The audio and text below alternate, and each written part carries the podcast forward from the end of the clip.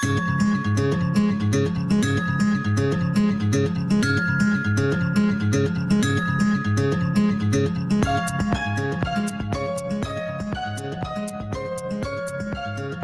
Doncs nosaltres que som periodistes i que sovint viatgem i parlem amb gent d'arreu de la Mediterrània, hi ha un element comú entre totes les persones que ens parlen i sobretot del gremi de la pesca. És eh, reconèixer l'èxit del model de cogestió pesquera. Un èxit que és reconegut arreu de, arreu de la Mediterrània i que, d'alguna manera, eh, va ser una llavor que per eh, arreglar una necessitat es va posar des de Catalunya i en concret des de la Cofradia de Pescadors d'Arenys de, de Mar. Avui, avui volem parlar d'aquest model d'èxit, aquest model de cogestió pesquera, i ho volem fer recordant, referenciant i d'alguna manera, nou anys després, eh, explicant com va néixer, com va créixer i com s'implementa actualment eh, la cogestió al nostre país. I per això saludem a la Montse de Mestre, que és investigadora de l'Institut de Ciències del Mar i que forma part d'un comitè de cogestió. De fet, del primer, del primer eh, comitè de cogestió que es va fer al país, que va ser el comitè de cogestió Sonsera. Eh, Montse, molt bona tarda i benvinguda. Hola, bona tarda i moltes gràcies. Per escoltar-te, perquè... no sé si és perquè estàs silenciada uh, o, no, o pel... No, no. Ara sí, ja està, ja, ja et tinc. Montse, què tal? Ah. Molt bona tarda. Bona tarda. Repeteixo I moltíssimes, que... moltíssimes sí, gràcies no, no, per atendre'ns. Que, que bé, que, que, que també fa molta il·lusió que hàgiu considerat de tenir en compte aquest tema de la gestió, cogestió pesquera i bueno, que, que crec que és un tema que és força important a nivell de tot el Mediterrani sí, sí.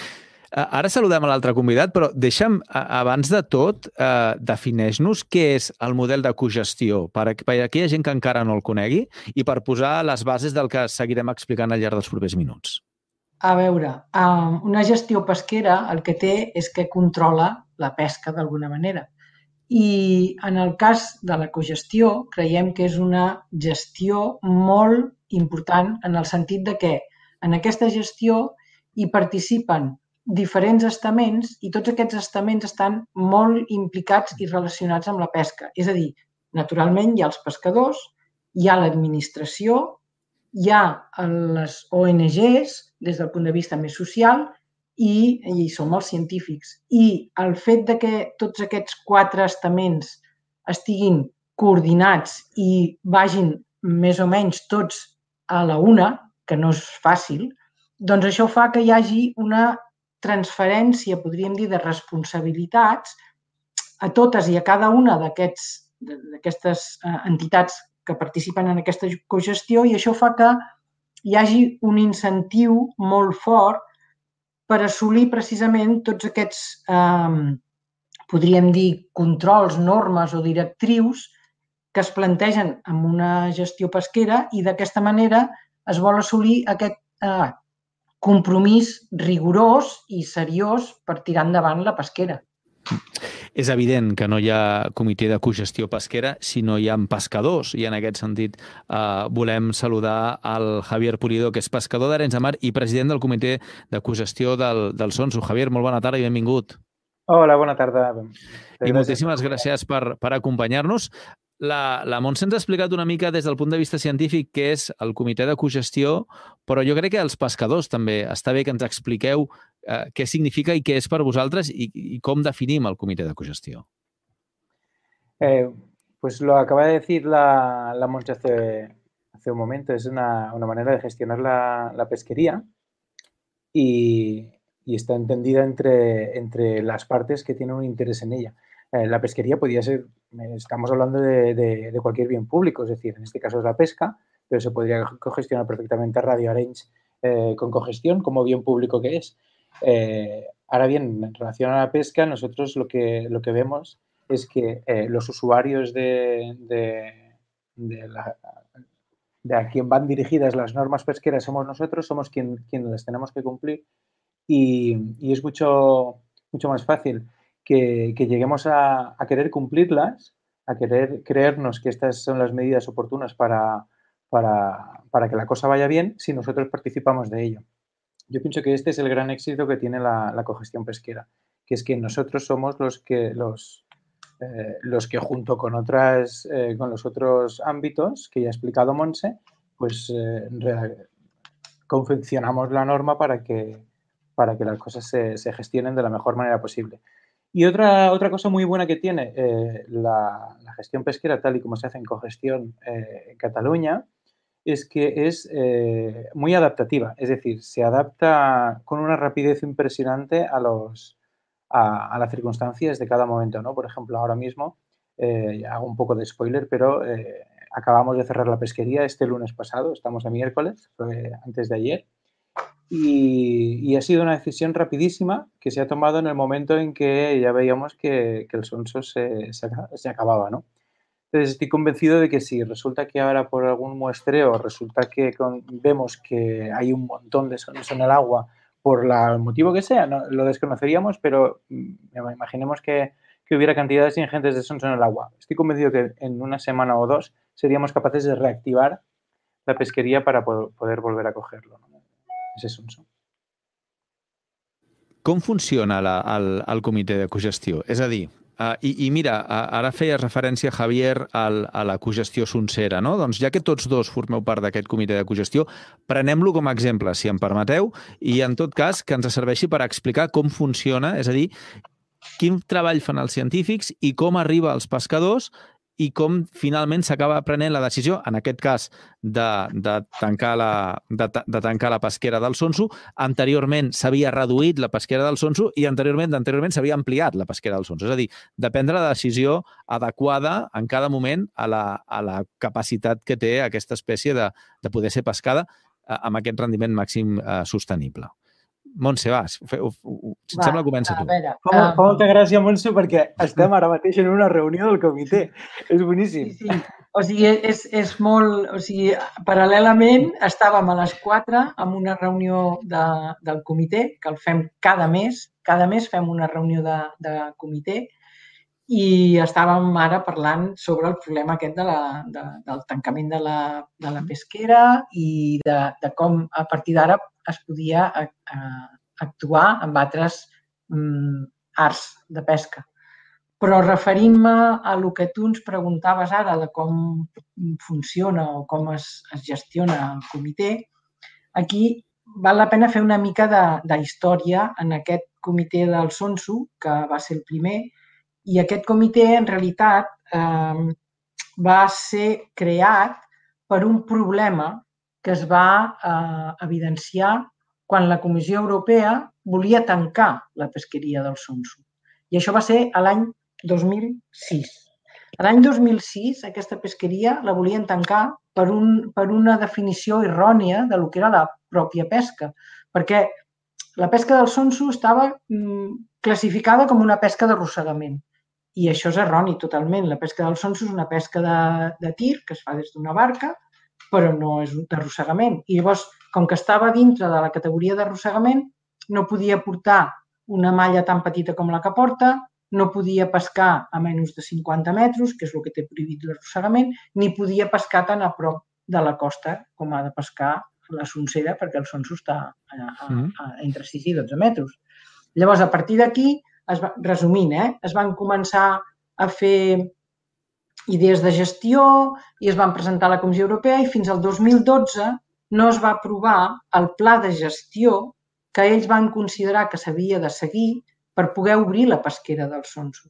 Llavors, del 2012 al 2014 vam, vam fer l'aplicació d'aquest pla de gestió, el qual tenia unes mm, normatives i uns índexs de control que eren el que ens servien per veure, en aquests casos, si la pesqueria s'havia de tancar, si havíem de reduir la quota, si la podíem pujar. I tot això, de, al ser acceptat per la Comissió Europea, el 2014 ja es va obrir la pesquera des del punt de vista comercial.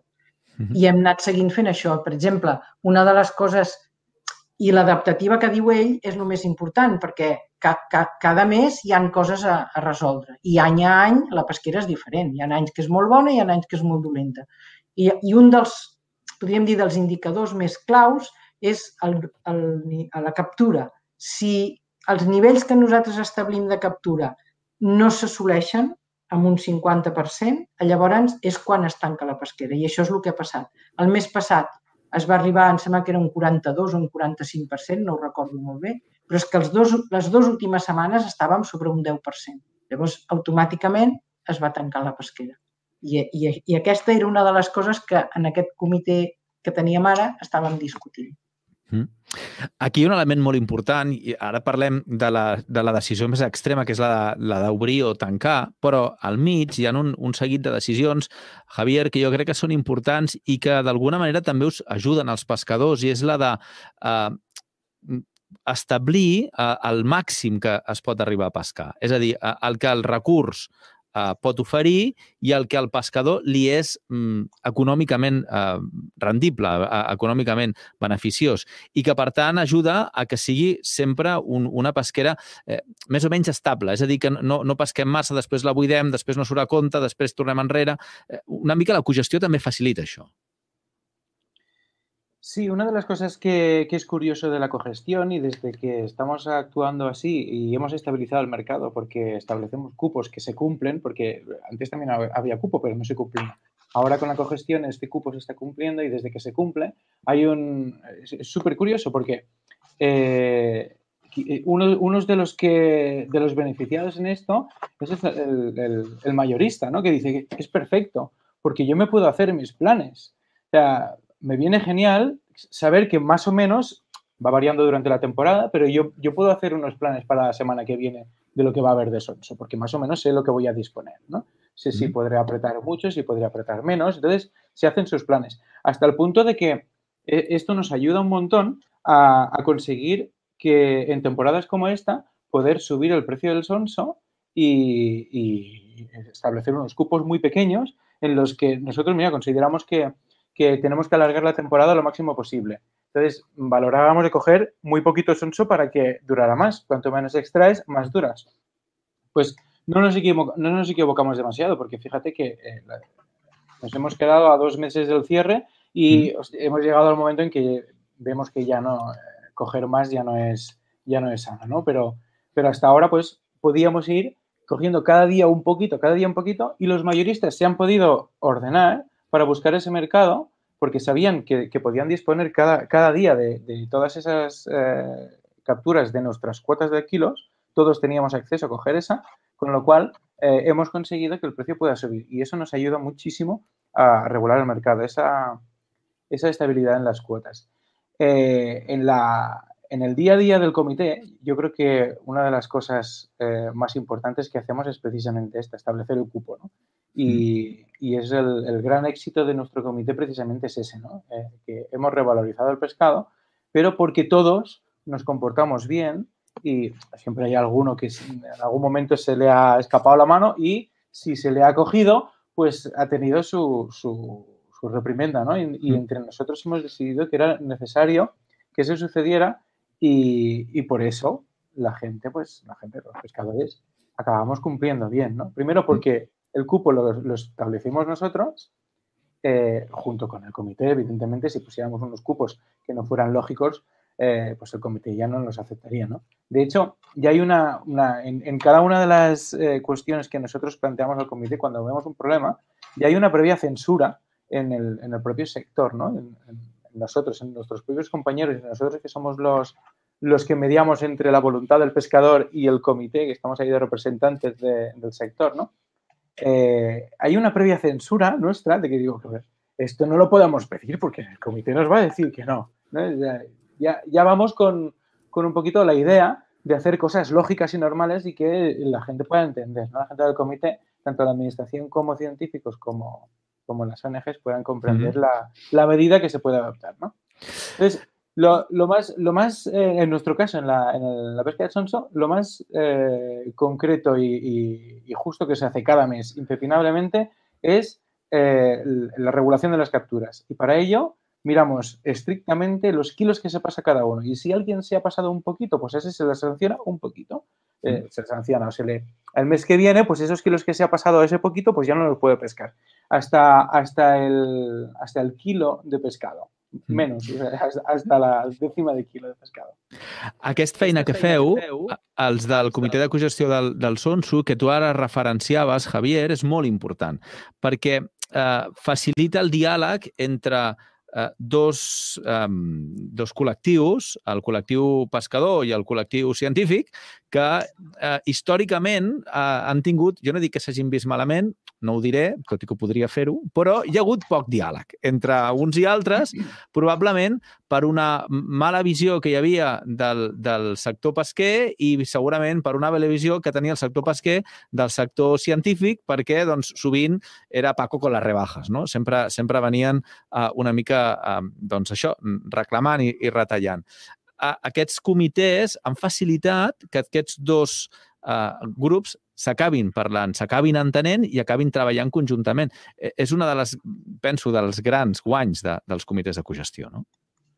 Sí, realment, realment eh, això ha facilitat molt aquest diàleg. I una de les coses que hem après en el comitè, i suposo que a tots els altres comitès, és que hem de saber escoltar i hem de saber escoltar el que t'explica l'altre i, bueno, i llavors amb els raonaments que, que cada que cada un dels participants explica, doncs, bueno, es va doncs, gestionant tot el problema que hi pugui haver.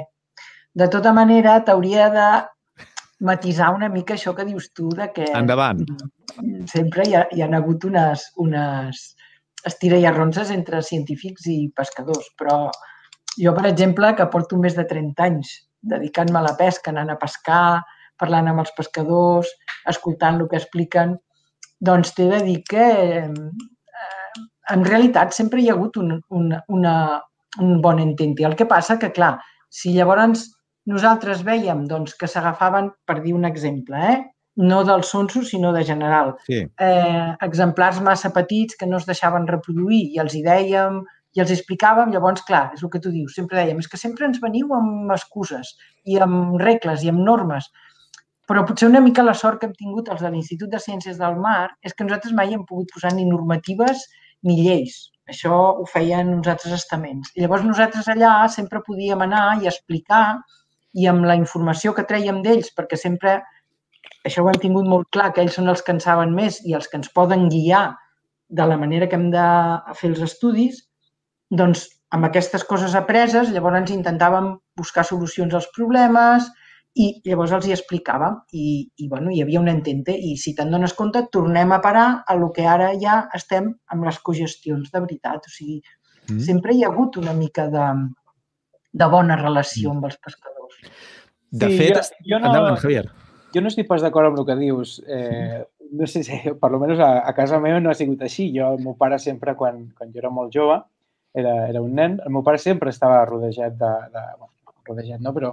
Jo havia anat a pescar amb el teu pare. Jo havia anat a pescar amb el teu però pare. Però no només tu, sinó un munt de, un munt de biòlegs, un munt de científics que anaven a, a fer estudis, no? I, I jo sempre he estat obert, i amb mi també, des de que vaig començar a pescar, sempre he tingut eh, contacte directe amb, amb científics i dels quals he volgut aprendre un munt i, i, és, i, i he vist com quan venien a bordo eh, flipaven en colors quan veien algunes, perquè abans pescava, més, eh, pescava petxines, pescava lluenta, i, i flipaven en colors amb, amb algunes coses que jo les veia tots els dies, no? I això és una, era una cosa que m'agradava.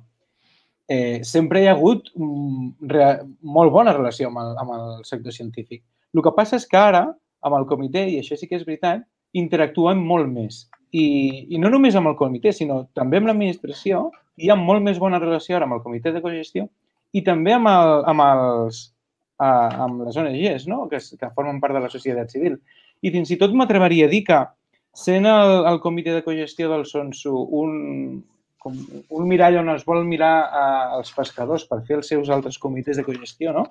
Eh, I és algo que he constatat en un, en un congrés de pesca que hem fet, eh, un congrés dels menors, amb una associació que es diu Medarnet, hem fet un congrés de, de pesca on hem convidat els pescadors a, a, que, puguin, a que puguin dir la seva, no? I, a, i, I el programa que vam fer el vam fer en relació a les, les seves necessitats. Vam primer fer un, un procés participatiu per saber què és el que volia sentir el pescador, sobre què volia parlar, i, i vam fer el programa en relació a el que ells volien. Vam tenir un èxit brutal perquè abans de que es tangués la data d'inscripció ja teníem el 100% de la, de, hi havia més de 100 persones inscrites en, a, en el Congrés i, i vam sentir això, que la gent començava a tenir molta més consciència de que hem de ser sostenibles, de que el pescador artesanal se l'ha de valorar més perquè fa una pesca sostenible i, i, que, i que hem d'escoltar els científics per aconseguir que aquesta pesca sigui sostenible. Amb la qual vam fer una mica de cogestió allà al propi congrés perquè estàvem valorant entre els diferents grups que, que estaven allà pues, aquestes coses que nosaltres valorem en, a, en el comitè de cogestió. Evidentment, sense mm, fer cap norma, però sí com a, com a filosofia de, del que significa la cogestió. Hem parlat del... Ho hem, ho hem agafat d'exemple al comitè de cogestió del, del Sonso, però és un exemple. De fet, Montserrat, eh, els comitès de cogestió s'estan obrint diversos a, a, arreu de, de la costa catalana. Aquest és un model propi nostre, és a dir, nostre, com vull dir, eh, de, de Catalunya, i és un model que podria ser aplicable, ho dic perquè moltes vegades nosaltres parlem amb Andalusia, parlem amb València, parlem amb Castelló i diuen, no, això que feu vosaltres de la cogestió és fantàstic, és el futur, eh, n'estem molt interessats, ho, ho seguim, ens agradaria. És una qüestió de voluntat. És a dir, el, el, la metodologia està creada, eh, es va adaptant a les diferents pesqueres i a partir d'aquí és que que es vulgui implementar des de les administracions, des dels sectors pesquers, des del sector medioambientalista, des del sector de la investigació. No? Eh, sí, realment, mm, aquí a Catalunya ara, ara no sé si són sis o set que hi han de comitès de cogestió que s'estan portant, el, de, el del POP, el de la sèpia, el del cranc blau, el de...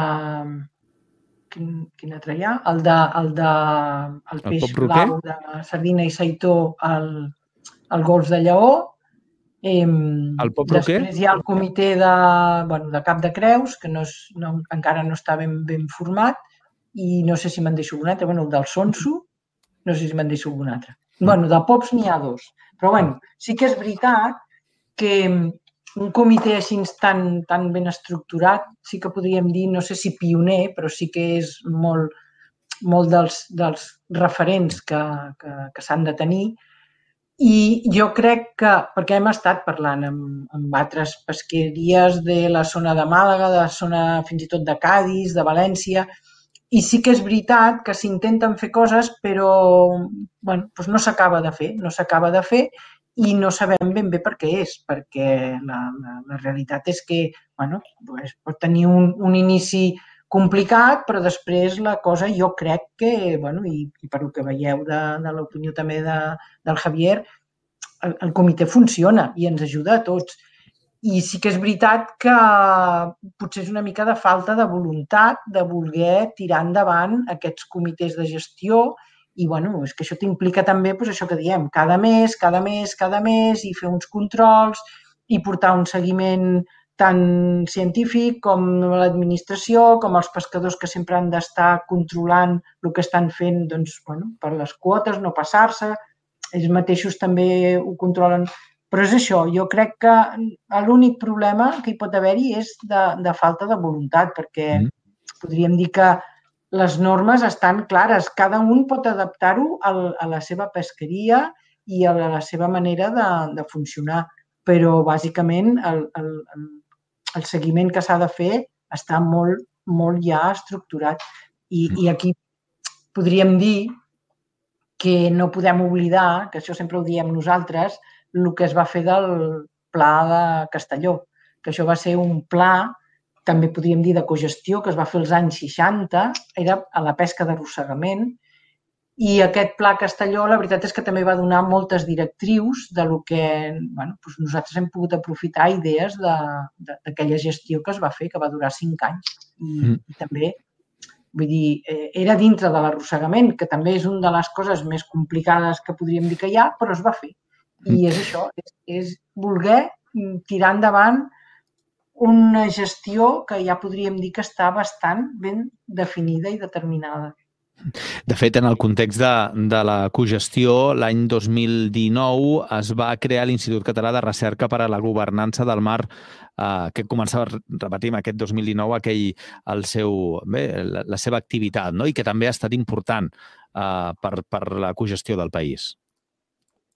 Eh, sí, a, a, això de, de, del, de la governança, mm. en realitat, nosaltres, com a Institut de Ciències del Mar, mm, sempre havíem tingut col·laboració o cooperació mm, amb la Generalitat, perquè una de les, una de les feines que, que es fa a l'Institut de Ciències del Mar està relacionada amb la pesca en el seu sentit més ampli, des del medi ambient, les comunitats, tot.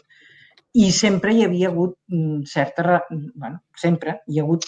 I llavors el fet de que el 2017 es va plantejar de fer com una mm, relació ja més estable i en el 2019 definitivament es va fer aquest òrgan de cooperació entre la Direcció General de Pesca i l'Institut de Ciències del Mar.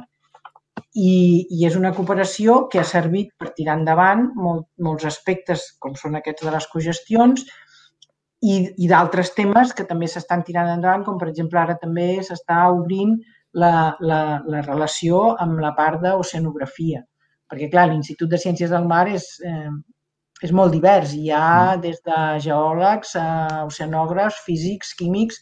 Llavors, aquest òrgan de cooperació ara és de la Direcció General de Pesca amb l'ICM, però es pot ampliar, segurament es podran anar obrint camins nous i és una bona i bueno, és una bona idea per poder tenir una relació amb el que podríem dir que és l'administració, que moltes vegades vols fer segons quines coses i, i, i, bueno, i, i topes amb el, amb el procediment administratiu, per dir-ho d'alguna manera. Mm.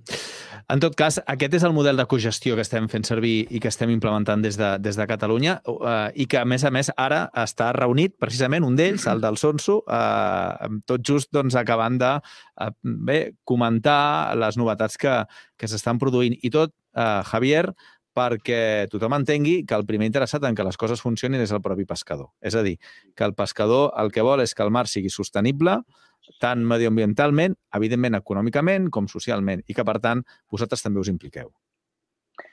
Sí, eh, és una de les coses que, que nosaltres eh, volem no pescar només demà, sinó, sinó els propers anys, no? I que els nostres fills també ho, ho puguin fer. I, I la veritat és que vull aprofitar aquest, aquest, aquest moment d'antena que tinc per veure si, si fem que les administracions ens escoltin una mica i, i facin una mica d'investigació en relació a les aigües. Pensem, els pescadors, que, que, que no s'estan cuidant força bé, eh, que, que les estem tractant des d'en terra, des de la nostra activitat eh, que fem com a humans en terra, eh, estem malmetent el mar i com que queda al final com si fos la sentina d'un barco, tota, tota aquella cosa dolenta acaba, acaba allà, acaba en el mar. I, i clar, ja podem fer la, la millor de les gestions, no? I fer, actuar en cogestió, fer uns cupos de captures que siguin absolutament viables, però si, si resulta que, que, la pesca, que la pesca no és l'únic mal que hi ha en el mar, sinó que, que hi ha uns altres que són molt més poderosos, mm -hmm. eh, ja podem deixar de pescar, deixar d'existir fins i tot, que cada cop hi haurà menys peixos. I ens agradaria que les administracions escoltessin aquesta crida per veure si es pot estudiar una mica a, a aquesta, a això que li estem fent al mar, des, de, des del, com es diu això, les, eh, els residus... Eh, la, Urban. La, la gestió de residus. La gestió de, de, dels residus de l'aigua, mm. Eh, creiem que, que ha d'haver més aigua que caigui al mar i, i creiem que ha d'haver més... Que, pel, pel canal, evidentment, tota l'aigua que va allà, vull dir, pel canal natural, eh, i, i pensem que ha d'haver més matèria orgànica, perquè creiem que la, la depuració excessiva de, la, de les aigües, l'extracció d'aquesta aquest, matèria orgànica, que no acaba per al mar com abans, sinó que acaba utilitzant-se per fer gas metà o abono per, per l'agricultura, eh, i que ara no arriba al mar, fa que hi hagi pues, menys eh, matèria orgànica suficient perquè hi hagi més vida, a la, a la, sobretot a la primera franja del litoral. Javier, t'agraeixo molt que ens, hagis, eh, que ens hagis acompanyat i en tot cas que ens hagis ajudat a entendre la cogestió pesquera. En seguirem parlant d'aquesta qüestió que ens deixes damunt de la taula. Moltíssimes gràcies, que vagi molt bé. Gràcies. A reveure. Montse, uh, des, de, des del món de la ciència també, moltíssimes gràcies i, i bona feina la que feu. Evidentment, amb moltes coses que explicar, moltes coses que investigar i amb moltes coses que divulgar des dels mitjans. Uh, ho seguirem fent. Que vagi molt bé. Moltes gràcies a vosaltres precisament per fer aquesta feina de divulgació que ens ajuda molt a nosaltres i eh, suposo que li agrada molt a la ciutadania. Moltes gràcies. Fins la propera. I nosaltres seguim aquí al FAR.